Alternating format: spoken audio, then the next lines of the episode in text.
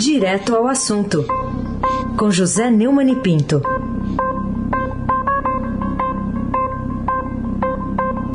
Oi, Neumani, bom dia. Bom dia, Raisen Abaki, Almirante Nelson e o seu pedalinho. Afrânio Vanderlei, Bárbara Guerra, Clã Bonfim, Emanuel Alice Isadora. Bom dia, melhor ouvinte. É o ouvinte da Rádio Eldorado 107,3 FM.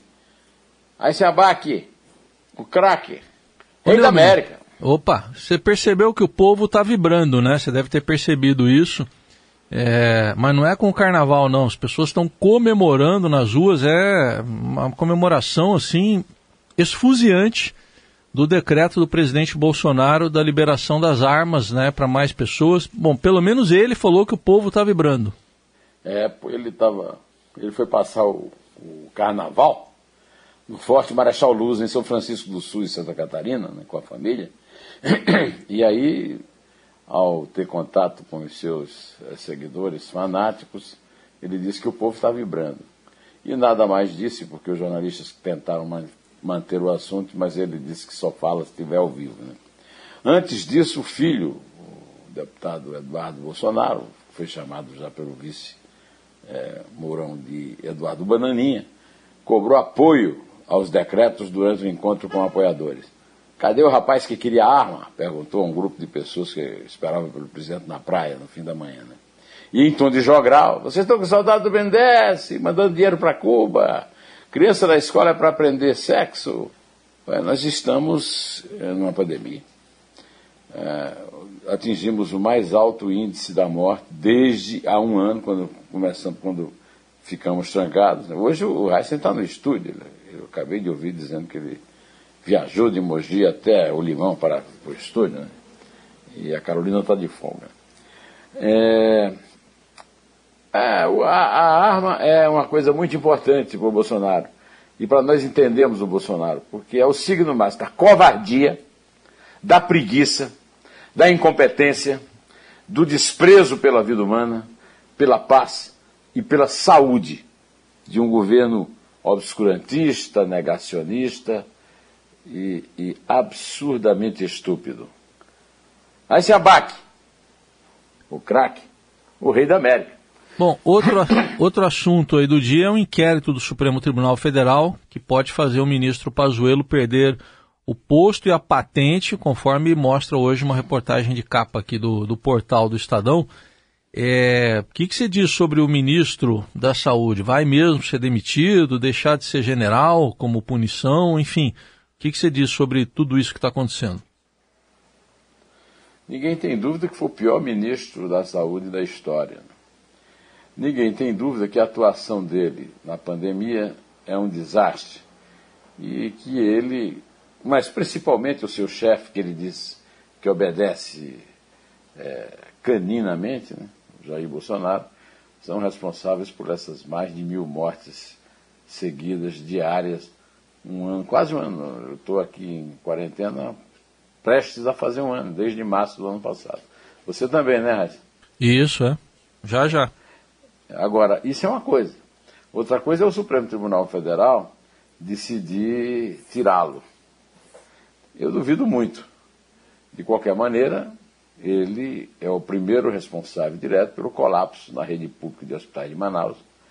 E isso, teoricamente, pode levar à condenação. Ele é um general da ativa, mas eu acho que é mais provável que ele não seja condenado, que ele, não, que ele, ele pode até ser condenado, mas que ele não seja demitido, nem que se perca a sua patente. Acho até o contrário, que é mais provável que o Bolsonaro consiga é, cancelar a, a, a, tradição do Exército, a, a, lei que impede que intendente, principalmente quando o intendente é tão incompetente, né, é, chegue a general do Exército. Ele já, Jamais intendente chega a general do exército. Cuida de panelas, transporte, essas coisas, como dizia o Napoleão. Né?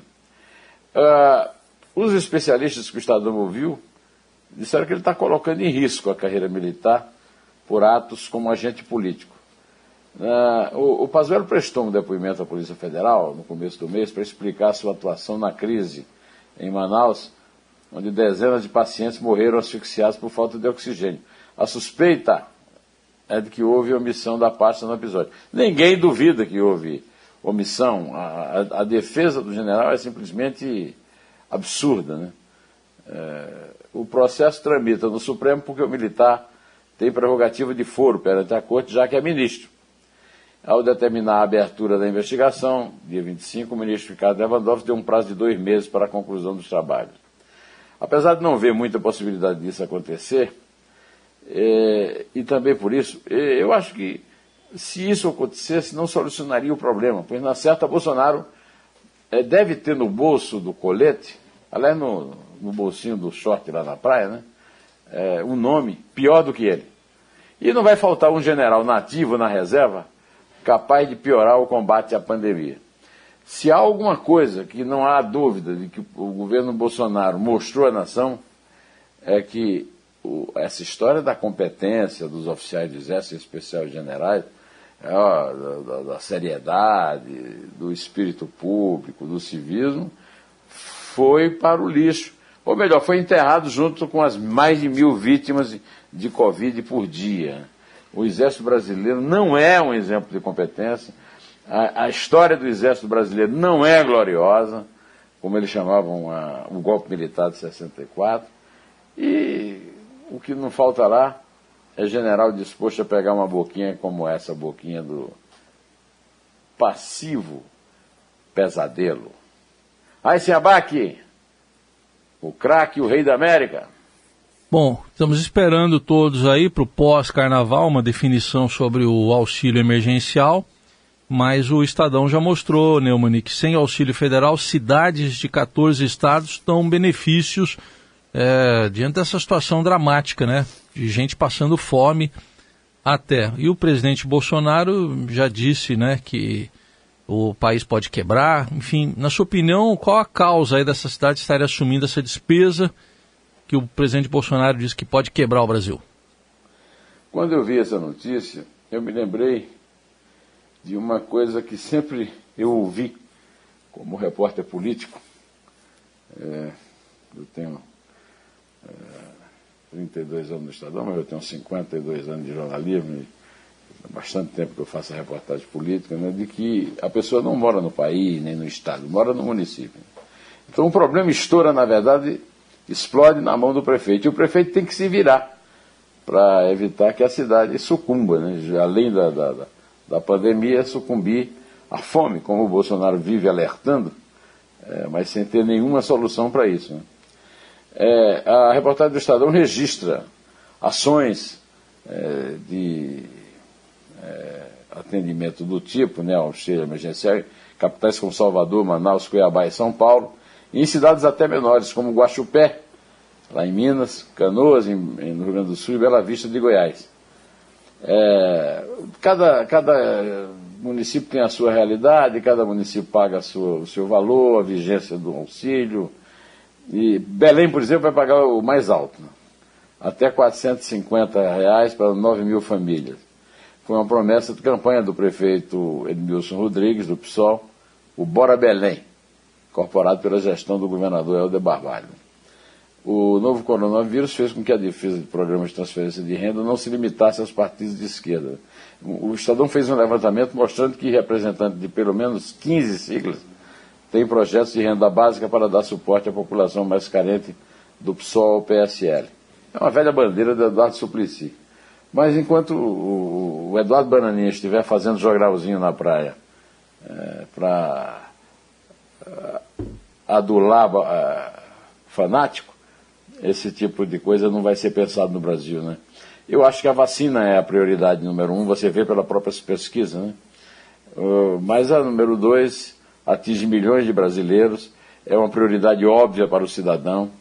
Há opções também óbvias para cortes de gastos, mas não nesse governo acorrentado aos interesses corporativistas, da burocracia e dos políticos corruptos que, aliás, é bom lembrar, o Bolsonaro conseguiu o grande feito de reuni-los, né? de uni-los, de transformá-los numa confraria, como denunciou o senador Lazier Martins numa entrevista que deu na minha série Neumann Entrevista, eu publico aqui no blog, no blog do Neumann. Aí se abaque, o rei da América. Outro assunto, Neumann, o governo o governo poderá tentar aprovar o auxílio em três semanas. Ah, é, é, outro, é uma variação sobre o mesmo assunto, na verdade. O Estadão está dizendo isso. Três semanas. É, Para você, quais são as causas dessa demora toda? Lembrando que o auxílio emergencial, o nome já diz tudo, acabou em dezembro do ano passado. Emergencial! É emergencial! Como disse aquele estafemo que ocupa a presidência, né? É, foi fechado um consenso entre os presidentes da Câmara, do Senado, os ministros, afinal, com todos eleitos com voto comprado, e o governo vai tentar aprovar a proposta e tem três semanas. Eu quero saber como é que as pessoas vão viver. Quem está morrendo de fome, que foi para a miséria total, como é que vai viver nessas três semanas? Né? É o prazo que aqui, porque o nome trabalha, para aprovação do que o ministro chama de novo marco fiscal, né? que seria composto pelo ministro Paulo Guedes, da Economia, pela inclusão na proposta de emenda constitucional do Pacto Federativo de uma cláusula de calamidade pública, né? uma espécie de PEC de orçamento de guerra, semelhante à que foi aprovada no ano passado. Né? Isso permitiria retirar os gastos do auxílio emergencial de regras fiscais como o teto de despesas, ou seja, afrouxaria a, a, a vigilância fiscal. Né? O, não faltam é, soluções. Eu, por exemplo, me lembro de ter trazido aqui uma ideia do professor Modesto Carvalhosa de fazer, de, do governo fazer um empréstimo compulsório por um ano e cobrar o imposto de renda de penduricalhos Outras coisas, a privatização que não anda até o Salim Mata já saiu do governo por causa disso, a reforma administrativa, etc. Não faltam soluções sem criar crise fiscal ou quebrar o país. Falta coragem, falta civismo, falta tirocínio, falta empatia num governo indolente, insolente e incompetente. Raíssen Abac, o craque. o Rei da América! Vamos o lá. Rei da América. Queria agora que você compartilhasse com o nosso ouvinte é, um pouco do que disse para você o Almir Pazianotto, ex-ministro do Trabalho, também foi ministro lá do TST, e ele defendeu um Nobel para o Butantan e a Fiocruz, né? Sim, senhor. É, como vocês já estão acostumados a ouvir aqui na segunda-feira, todo sábado eu publico um vídeo no meu, no meu canal do YouTube com uma série chamada Neumann Entrevista. Já são mais de 20. A entrevista dessa semana foi com o ministro do Trabalho Almir Pazianotto, é, também, como você lembrou, foi presidente do Tribunal Superior do Trabalho, e, e ele defendeu o prêmio Nobel para o Instituto Butantan de São Paulo e a Fiocruz do Rio de Janeiro pela produção de vacinas anti-Covid no Brasil. É, é, e também disse que percebe uma má vontade generalizada contra a Operação Lava Jato. Aquilo que eu falei, né? O Bolsonaro conseguiu reunir todos os corruptos do Brasil e conseguiu que, ao contrário do centro democrático, que diz democrático, que não consegue reunir nada, nem ninguém, porque é um bando de incompetentes e que se prepara para perder pela segunda vez consecutiva desse próprio Bolsonaro, né? E seus resultados, quer dizer, os resultados da, da má vontade, é, confirmam a, a, conclusão de que a corrupção é como inflação, não termina nunca. Essa a experiência que o Almir tem, é, não apenas em, em governo, mas é, também na, na, justiça, na atuação como advogado de sindicato, ele foi advogado do Lula, do sindicato é, de São Bernardo de Diadema, hoje sindicato do, do ABC. O Almir disse também que a nomeação do então general do Exército, Fernando Azevedo, hoje ministro da Defesa, para o gabinete de Toffoli na presidência do STF, foi um ato autoritário e não poderia ter sido aceita é, da forma como foi. É, isso eu, eu, provoquei a partir dessa confissão que o general Vilas Boas fez a respeito da pressão no Supremo. Né? Raíssen Abac, para concluir. Fale-me sobre o tema 6, Neumani.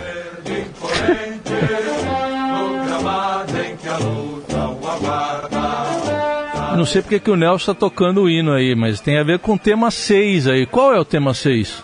Raíssa Abac, o craque, âncora do Jornal Eldorado. disse que seu melhor time do coração que viu jogar foi a segunda academia. Leão, Luiz, é, Leão, é, como é que é? Falhei agora, né? Luiz Pereira, Luiz Pereira Alfredo, Alfredo é, e Zeca. Mas tem o, o, lateral direito, quem foi? Foi o, o Eurico. Eurico. O Eurico. Leão, Eurico, Luiz Pereira, Alfredo e Zeca, Dudu e Ademir da Guia, Edu, César Maluco, Leivinha e Ney. E Ney. E o Fedato entrava também, para fazer O Fedato entrava e o Ademar. Pantera foi pro Flamengo. E o seu colega palmeirense, Walter Maierovic, disse que o Ademar era muito melhor do que o César, imagina. pois é, não, o, o não viu o, o, a primeira academia de Valdir de Moraes, Djalma Santos, Djalma Dias, né? é, Minuca e Ferrari, é, Zequinha e Ademir, Gilson, Servilho, é, Ademar, ou então Tupanzinho, né? É numa série que eu tenho chamada Dois Dedos de Prosa, o, o Heisen contou a vida dele, a, admiração dele pelo João Mibetti, né? pelo é, Vicente Leporassi e tal, e comentou a vitória do Palestra na Libertadores da América e a esperança que terminou em fiasco no Mundial de Clubes do Catar. Além dos craques do futebol, o maior dos quais Ademir da Guia também nomeou os ídolos como profissionais de rádio. Salomão Esper, é, por exemplo, né? Zé Paulo de Andrade, que recentemente nos deixou. E o Heisen também lamentou a inexistência do VAR em 1971, né? Que poderia ter evitado um erro grosseiro do Armando Marques ao anular um gol de Leivinha contra o São Paulo, alegando toque. Conforme comprova uma fotografia que eu editei na Folha de São Paulo na época que evitou o empate do Palmeiras e uma possível reação para virar o jogo e ganhar o campeonato, né?